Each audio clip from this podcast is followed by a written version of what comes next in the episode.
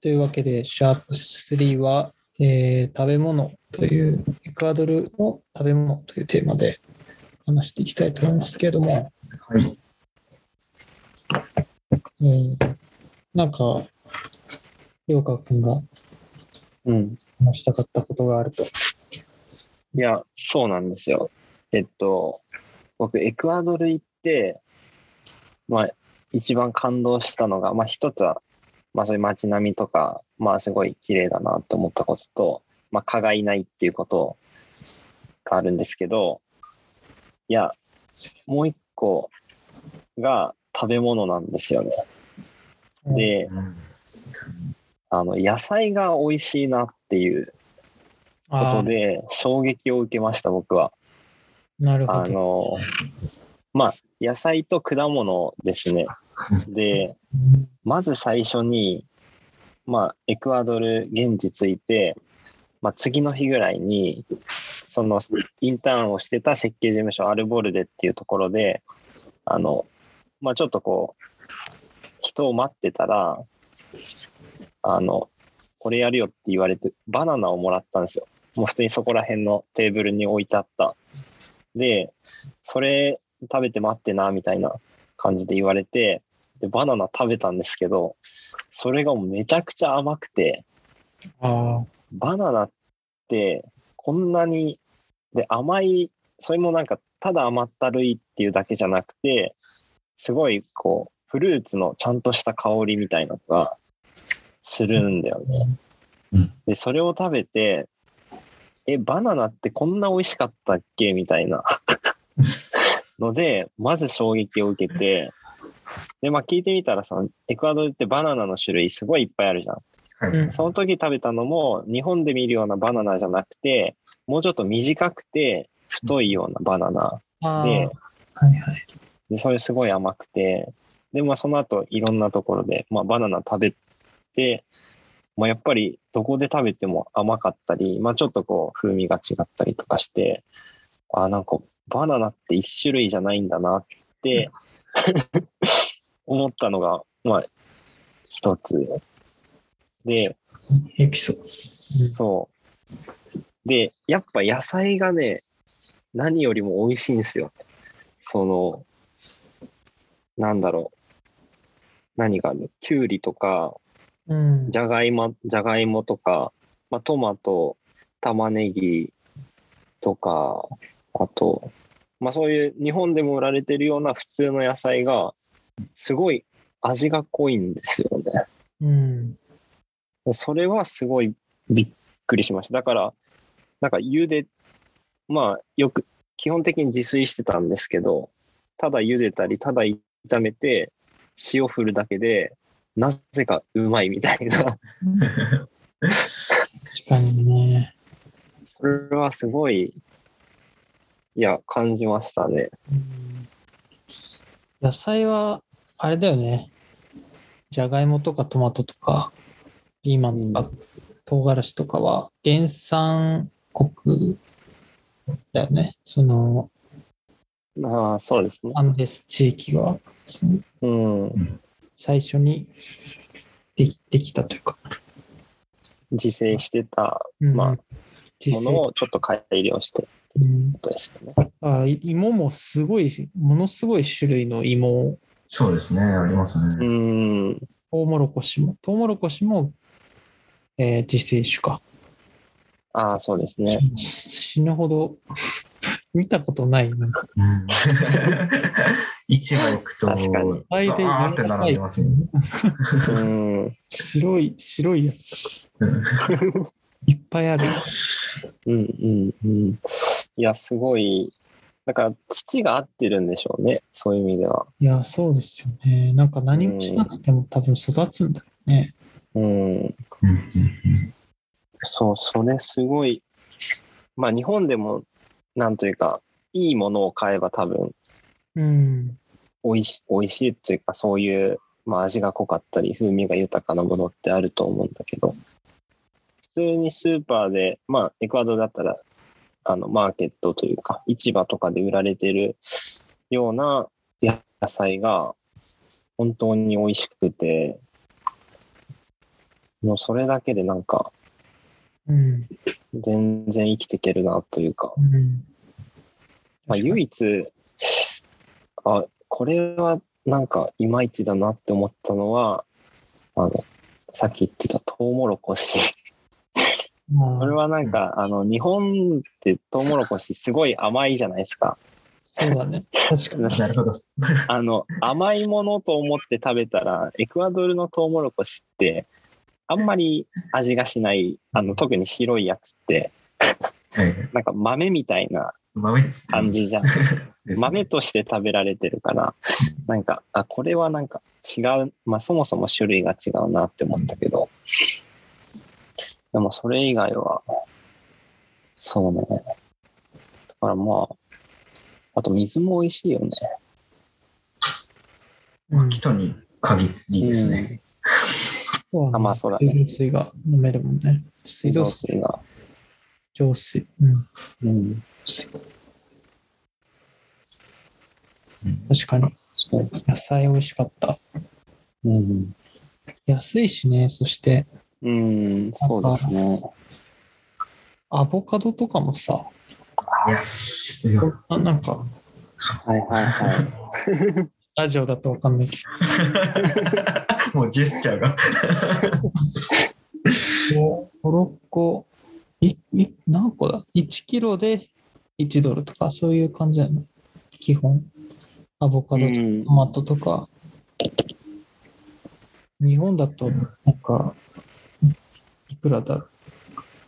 これ600円、7、800円ぐらいしそうな量がうん、1ドルとかだね。うん、そうですね。いや、もっと日本だと高いんじゃないですか？1000円とかなんか、するぐらいの、うん、トマトとかじゃがいもだと。もうずっとじゃ、アボカドとトマトれをパンに挟んで、バターとか。これだけを食べて、いや、全く同じことやってましたわ。アボカド、あとレモン、なんか彼らみんなレモンって言いますけど、あれライムですよね。あっちのレモンと言われる。一般的なレモンと言われる。緑色のなんか玉みたいな。そう、緑色のうん。丸っこいやつで、ああれが、そう、日本来た時に、レモンって全然味違うよなってなって、なんかいろいろレモンっぽいカボスとかあるじゃないですか。あれをこううん片っ端から調べて、あれは何だったんだろうっていう、結局、ライブで。そう、あの、自分もこ高校を卒業してすぐ行っちゃったんで、あんまりこっちのなんか、こっちで料理とかしたことなうくん。で、あんまりあの、物価とかそういうものわかんなくて。でアボカドとかもあっちでよく食べてたんですけど、びっくりしましたよね、こっちで。アボカドの高級加減と、あとライムの、ライム1個100円とかですか？なんか、こうん、うん。確かに。っちでは本当1ドルで山盛り1キロだよね袋でもらって、うん。で、全然使い切れないみたいなうん感じだったんで。うん。この差はびっくりしましたね。やっぱフルーツとかもすごい安いですもんね。なかなあか食べれないですよね、うんこっちじ確かフルーツもなんかさ、あんまりこう、甘すぎないのがいいよね。なんか、こう、まあもちろん甘いのもあるけれども、なんかこう結構、なんか原産的な味っていうか、なんかそのパッションフルーツとか、に。ああ。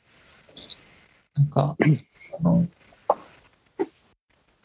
マラクヤみたいなやつとか、ゃはいはい。はいはいはい。結構こう、なんて言うんだろう。日本のイチゴみたいなものがあんまないっていうかさ、品種改良を重ねて甘くしたみたいなやつが。ああ、そういうことですか。うんどうなんですかね。まあ、あんまりあるのかもしこういうれないけど、品種がこうっていうのは聞いたことないですね。感覚的感覚的に結構素材の味が割とこう強いというなんかあんまりこう結構さ食料ってこうみんなにとっての生きるなんかなんていうのなんか高くできない。いや日本みたいにさ、なんか高級なものをつ作っても、うんまあ、買う人いるんだろうけど、基本的にはその低い水準に合わせられてるっていうか、うん。すごいこう、すごい大量生産的ではあるんだけど、ちゃんとなんか美味しいっていう感じ。うん。うん。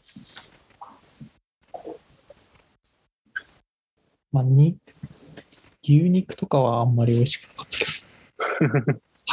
あ うん。なんか、ど。食べ物、あの、伝統料理、人だと、それこそ、あれ、牛あれなんだろう？豚？なんか、肉の煮込みみたいなやつありますよね。ああ、トウモロコシと食べる。うん。ああ、ありましたね。え、スープですか？いや、スープ、スープ、煮込みって感じかな。煮込み、うん。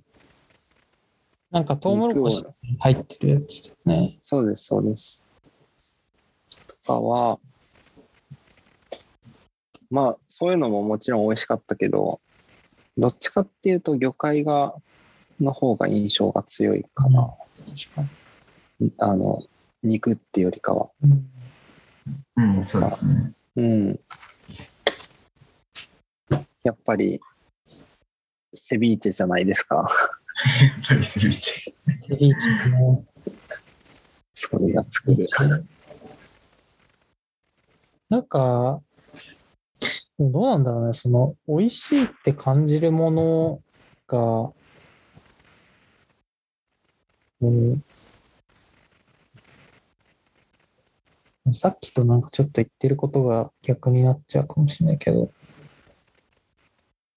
なんか割と、なんか、その、海のものとかって、割とこう、日本人だからっていうの？も割と近代的な産物？そう、そうですか？なんか肉とかってすごいこうなんだろう？あんま美味しくないけどなんかうん。無垢な味っていうかなんか先住民はこれを食ってたんだなみたいなこうああ、なんかこう歯ごたえみたいなとかさなんかあんまりこう、はいはいはい。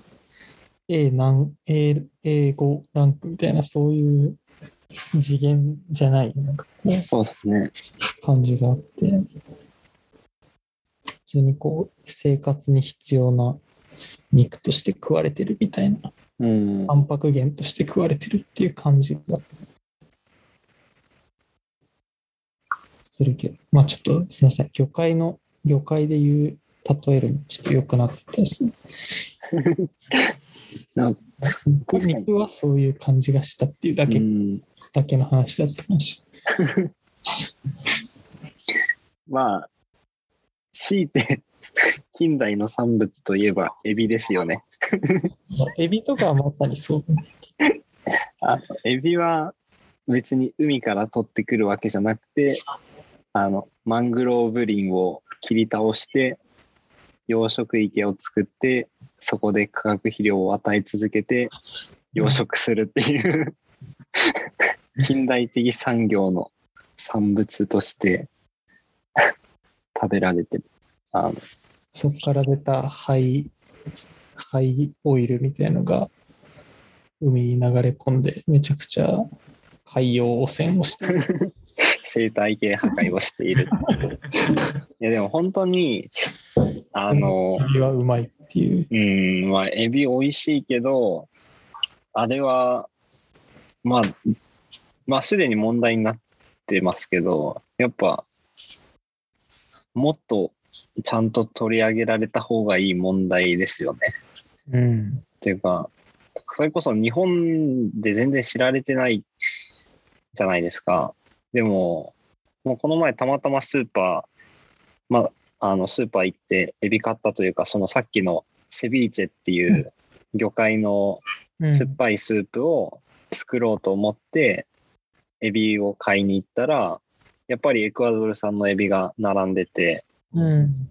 で、それ買って食べたんですけど、まあ、まあもちろん美味しいけど、でもなんか、ああ、こうやってここまで届いてるんだなというか、まあ僕たちその、ね、海沿いの方で活動してたから、養殖池見てるじゃないですか。うん。あれが、なんか、現地の人たちは、それ生態系壊されたりとか、まあで、しかもその養殖池で作られてるエビって現地の人たち、その近隣の住民の人たちは食べないわけじゃないですか。もっと高く売るた売られるから。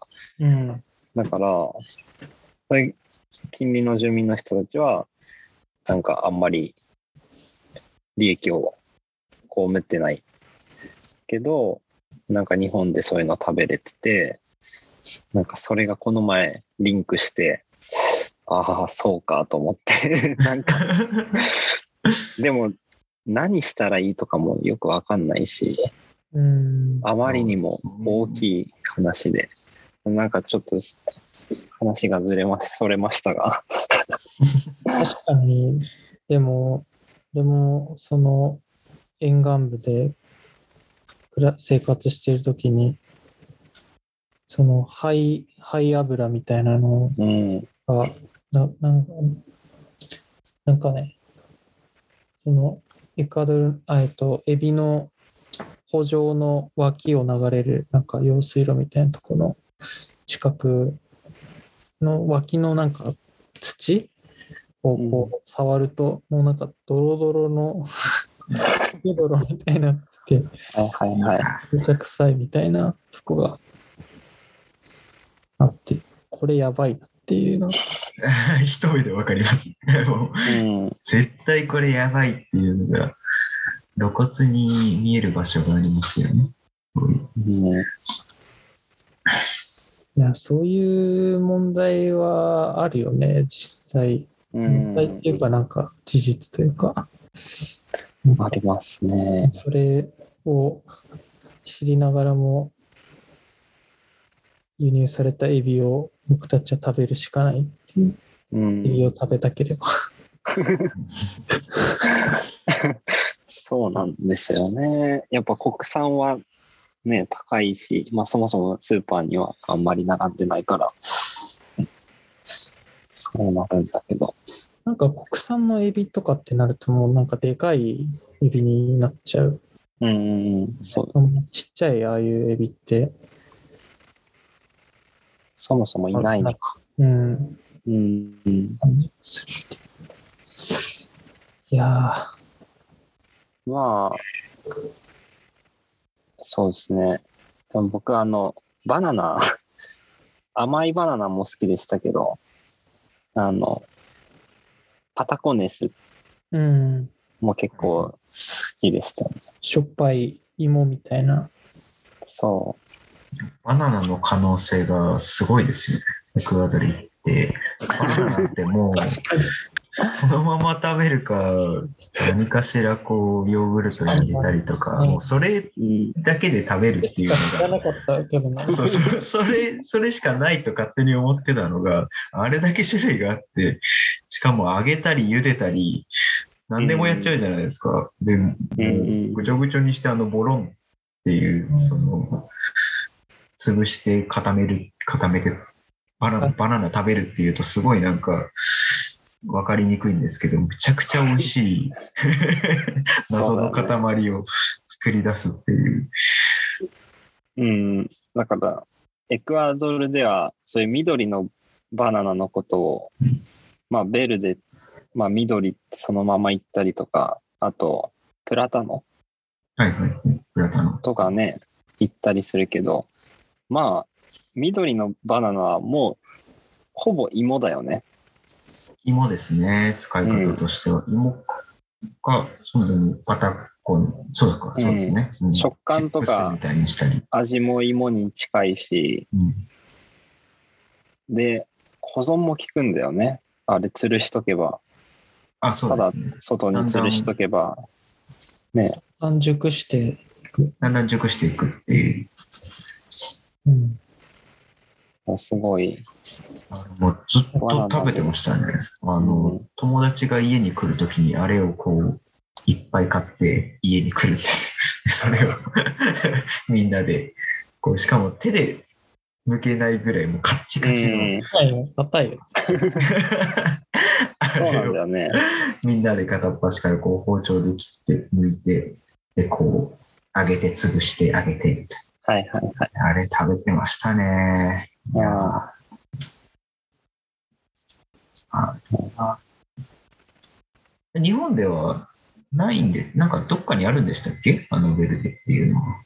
あれはね、五反田にある、あの、兄弟マーケットっていう、はい南米、南米のものが置いてあるちっちゃいスーパーみたいなところで、この前売ってたのを買った。でパタゴネス作って食べた。最高ですね。アメ横の地下にも売ってた。横のへー近くベルエクアドル産バナナの硬いやつ。そう。でもあれ、俺も忘れてたけど、皮むくの大変なんだよね。そうゴミいっぱい出るし。皮むくの大変。ね。すごい、なんか懐かしいなと思いながら包丁で剥いたけど、手じゃ剥けないんだよね。受けないんですよね。硬くて。すごあれい。と、あの、エンセボジャードを作るときに使える、あの、芋、タロイモっていうのかな？ユカだね。ユカ、うんユカっていう。エンセボジャードの説明を。エンセボジャードの説明。まあ、スープですね。ちょっと、まあ、酸味の効いたスープで、まあ、魚介が入っていると、まあ、トマトと玉ねぎのスープっていう感じで、大体まあマグロとかそういうものが入ってるんですけど、うん、まあそれに芋ですね。その、タロイモが入ってて、うんあれがまた面倒、面倒くさいんですよね。なんか、さっきちょっと調べたんですけど、タロイモ毒入ってるらしくて、毒抜きしなきゃいけないっていうえー、こう皮を剥いて、茹でることでこう毒を抜くっていう。それで、もう何度か茹でて、カッチカチの芋を柔らかくしてそうなんだ。作るらしくて、ユカだね。ユカ。ユカですね、ユカ。ユカってアマゾン、キャッサバだよね。あ、キャッサバです。そうです、そうです。だから、タピオカの原料だよね。おーそうなんだ。あれがタピオカになるんですね。なんか、芋のなんかっていうのは知ってたんですけど、あれなんですね。そう、あれそうだったのか。そうだ。認識していた俺は。はあもう、あれはよく食べてましたね。でも、もう、飲んだ後にはあれを食べるっていうのが、やっぱ、エクアトリアーノなんで。あ、そうだ。締めの、締めの、まああれですね。あの飲んだ後というか、次、次の日の朝みたいな感じ。あ、なるほど。えー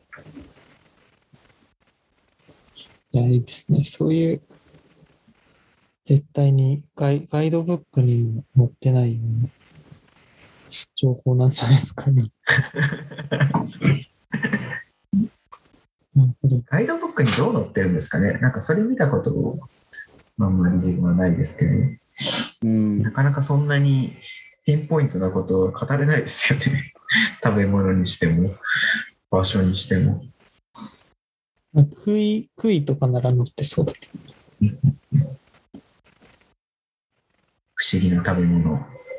うんいやー、食べ物は確かに、全然違違うからな、日本と。うん。まあ、エクアドル国内でもだいぶ違いますもんね。今は大体こう、木と中心で喋りましたけど、うん。海辺だとまた違った食文化、もちろん海産物多めの違った食べ物があって、もう、アマゾン行っちゃうともう何でもありですからね、彼ら。どういうこと？彼らはもう何でもありですから。でも全然他の地域とは一切違ったかそのそれぞれの部族の食べ物を食べてます。なんかね、YouTube とかでしか、うん、南米行っておきながら、Amazon には足を踏み入れてないから、YouTube とかでしか見てないけど、うん。あ猿の肉とか、はいはい。であらゆる、あらゆる動物の肉を食ってるイメージ。まあ動物だったり、何かしらの虫だったり、うん。いや、Amazon は Amazon でちょっと、なん、なんテーマも、本当だったらいけるぐらいの、体験してないから話せないっていう、あ、そっか。本来だったら話す、話されるべきことはたくさんあるんですけど、うん。ちょっと体験してないんで、ちょっと申し訳ないですけど、話せないですね。いやー、ちょっと食文化、いろいろありますね、やはり。うん。そうですね。まあ、あ、どうぞ。なんか普通の、いわゆるなんか一般の、こう、しょ、なんだろう、日本でもあるようなものも、まああるじゃん。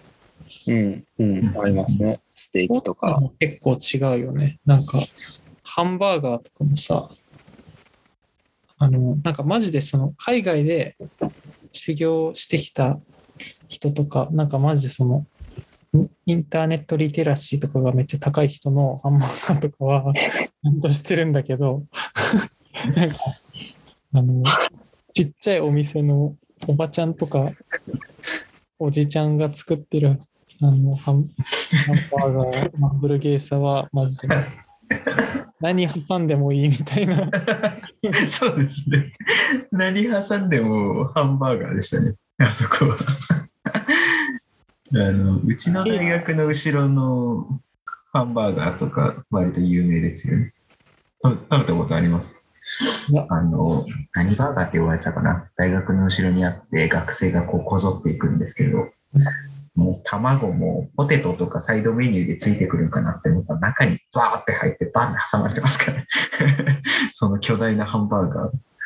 卵もさ、やっぱ、俺らだとさ、あのマクドナルドの月見バーガー的な、こう、整ったやつをイメージするけども、ただの目玉焼き入ってる。あとなんか、あの、事務所の近くにあったあのハンバーガー屋さん、覚えてるあそこ、なんか、コーラをさ、テイクアウトしようとすると、コーラなんかカップに入れてくんなくて、かビニール袋に。入ってなんかこういう袋になんかキング、ああ、キング持ち帰るみたいな感じで袋にコーラ入れてくる。あの袋の端っこちょっと噛みちぎってくるのそうそうで、全然炭酸がもうないっていう。あのコーラがもらったりとかして。うん。あと、ね、ケーケーキもびしょびしょだったりね。あびしょびしょケーキありますね。水分量がやたらと高い。使ってますからね。甘いのに。あのケーキすでに甘いのにもっと甘いなんかの汁に使ってますからね。シロップでなんかこう、つけてるよね。えー、ものやたら甘くするっていうのが、ね、あの、道で売ってる、さあ、クリーム、ソフトクリームみたいな感じで、なんつうの？渡される、要はコーンの上に、はいはいはこうい。おばちゃんがソフトクリームみたいな感じで、クリーム乗せてくれるじゃないですか。あれ、あ甘いっすよね、めちゃくちゃ。砂糖の塊みたいな。ババ、ババヘラ的なやつだよね。あれ、アイスクリームだと思ってた人めちゃくちゃびっくりするでしそうそうそう。アイスクリームだと思って買ったら、めちゃめちゃ甘いクリーム。ょ。クリーム来たって。パネシージョの丘の上で売ってるやつでしょ。うん。もう、あれたまに食べてたな。なんか、甘いもの欲しいときに。何なんだろうね。あの、なんで？で？いや、そうですよね。ただ、ただ砂糖を舐めるより甘いっていうか。なんかエネルギー的なあれなのかな？高高所だから。うーん。標高が高いから、なんかこう、常に甘さを欲してるとか、エネルギーを欲してるみたいな。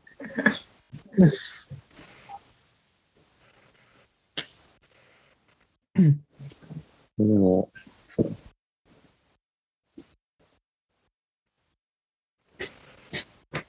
なんか、工事現場のさ、こう、坂道で作業してる大工さんとかさ、なんか、うん、コカの葉っぱとか噛ん。でたりするん。じゃはいはいはい。あの、エネルギー高所にいいぶ。ち上げるために。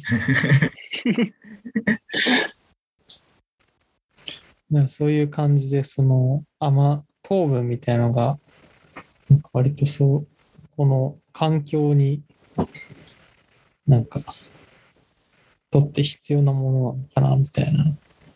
うん。いや、でも、あの類のもの、海辺にもいますよ。確かに。全然いますよ。あれ。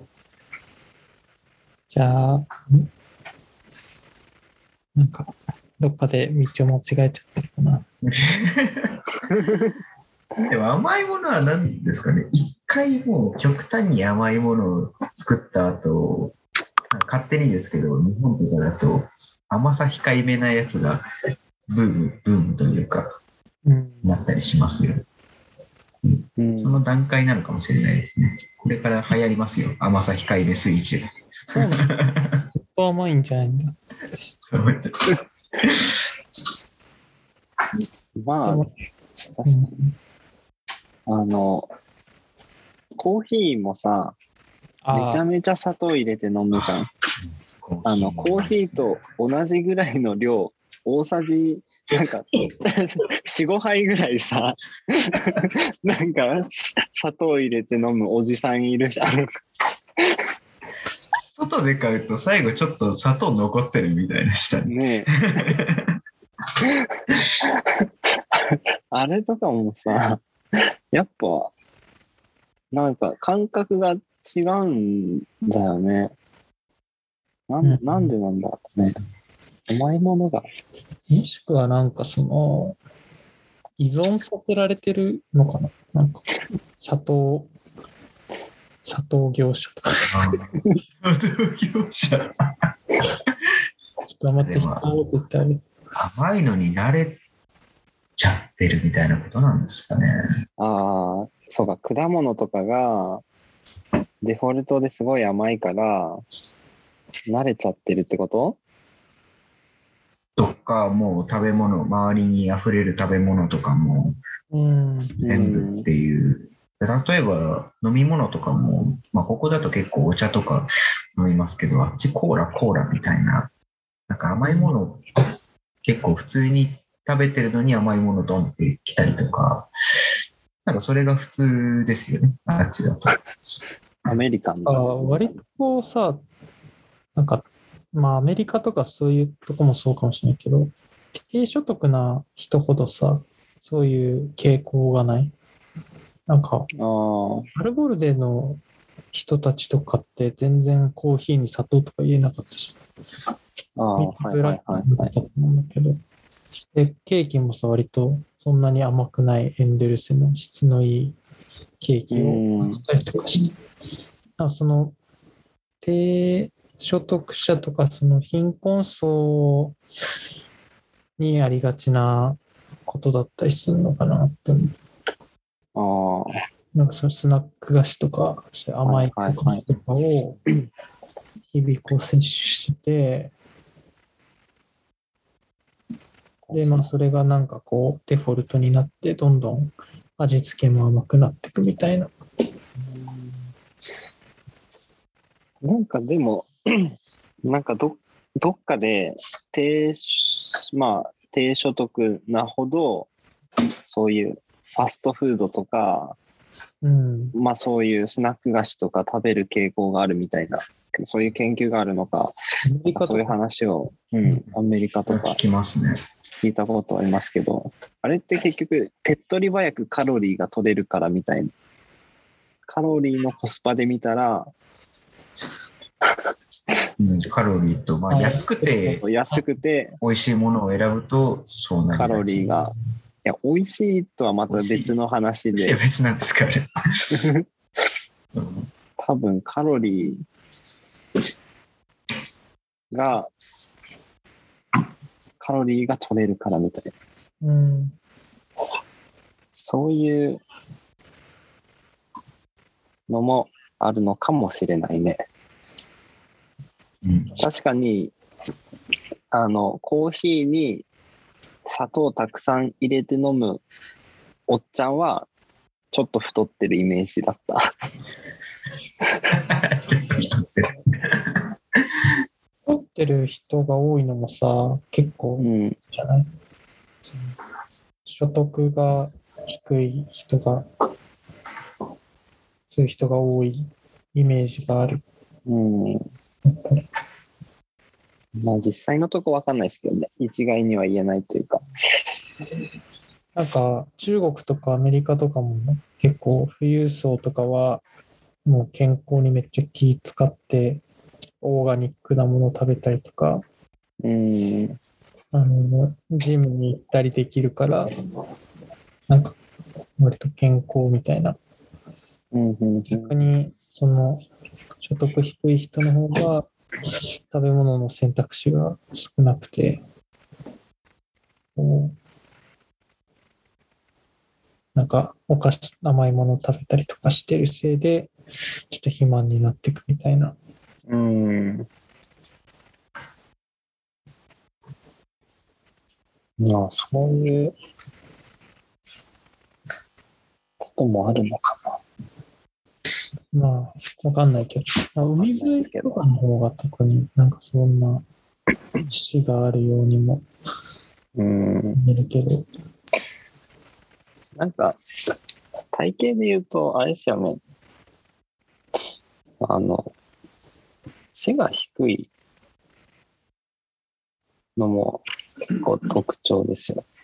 うんそうですね。背低めですね。割となんか僕も、まあ普通に170センチ、日本人平均ぐらいだけど、エクアドル行くと、ちょっと日本にいる時よりた気持ち高くなったなっていう、バスとか乗ってるとうん気がしますよね。あれとかも多分食べ物とか関係していいんじゃないかなって思ってますね。ですね。栄養が。うんあそうですね。うん。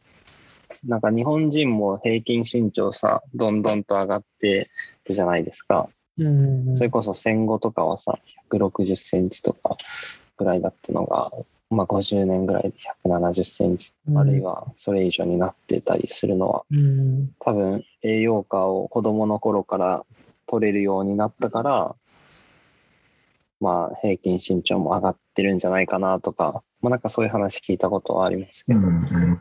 うん。なるほど。まあ、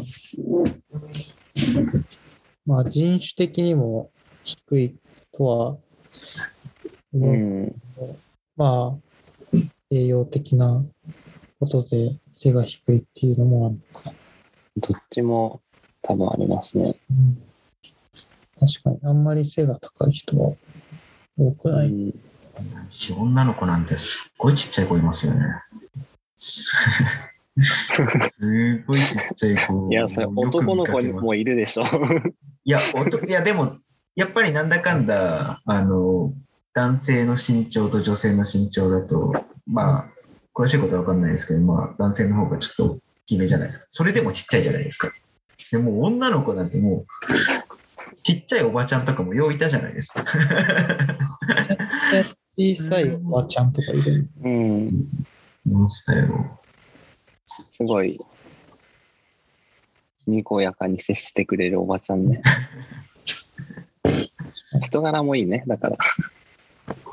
みんな、みんなにこやかですね。そうそううん、いやー人の、人々の話になってきましたね。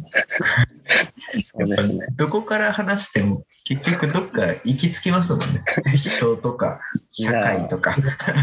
あ行き着きですよね。ーなんか、そろそろなんか時間もあれなんで、はい。そうですね。いいかなと思うんですけど、見えましたか？エクアドルの魅力というか、何か？うん言語化。まあでもなんかこうやって、ね。うん、思っその時思ったり感じたりしてたことをやっぱ改めて思い出して、こうやってね、お話できたのは、まあそれで他の人の当時思ってたことを聞けたってのも、なんだかんだ、まあ付き合い長いけど、実はそういう話ってしてこなかったから、なんか川崎さんがエンドゥルセ好きだった話とか、あのうん、面白かったですね。教えてくれた人が覚えてないっていう。うん、もうちょっといろんなこうカテゴリーで、こうやってこうカテゴリーごとで喋っていくと、なんかいろんなものが見えて楽しいです。確かにな。これ結構無限にできそうだな。公演とかもできない。あ あ、そそう、ちょっと考えました。今、あの、マップをこう見ながら、ここだな、ここだなって見たら、なんか公園の話もいろいろできるなとか。公演とかさ、なんか女の子の特徴とか、ちょっと、ケンジの武勇伝も踏まえて。いろいろ、そうですね。なんか、お酒とというかか、、うん、あの、枝分かれして、いろんなことが話せますね。さあ、じゃあ、まあ、まとめとかは、まあ、しなくてうん。いいとして、まあ、今回、あの、何ですか？最初は何から始まったんでしたっけ？えーエクアドルという国の話をして、えっと、好きな、気候あ、とかそうね。いう話をうん、して、その人間性とかにうん迫っていいいくと、だんだん街の話になって食べ物の話になったりしましたけど、で、最終的にはやっぱり人や社会に行き着きましたね、ちょっと。確かに。まあちょっとね、この短時間だと全てを語り尽くすことは難しかったかなと思うんですけど、あの、まあ僕らがいかにエクアドルという国に取り憑かれているのかということが、やや伝わったんじゃないかなと思います。ちょっと引き続き、あの、さっき言ったようなテーマとか、もうちょっとなんか専門的な建築とかの話とか、都市の話とかね、うん。あと僕らがやってきたこと、まあ皆さん初めて聞いて、あのー僕らのこと知らない人たちは、一体こいつら何なんだみたいな感じだと思うんですけど、あのちょっとずつ、なんか明らかにしていくっていう、なと思いますんで、話感がすごい。はい。あえて自己紹介を詳しくしないっていうスタイルで。あえて、あえて大事なことを隠すっていう紹介の仕方でする。という感じでね、ちょっと引き続きやっていきたいと思います。はい。はい。はいというわけで、えー本日のお相手は、川崎光義こと、みっちと、両川と、ケンジマルセロでした。あはい。ありがとうございました。りがとうございました。ありがとうございました。お切ります。疲れ様でした。はい。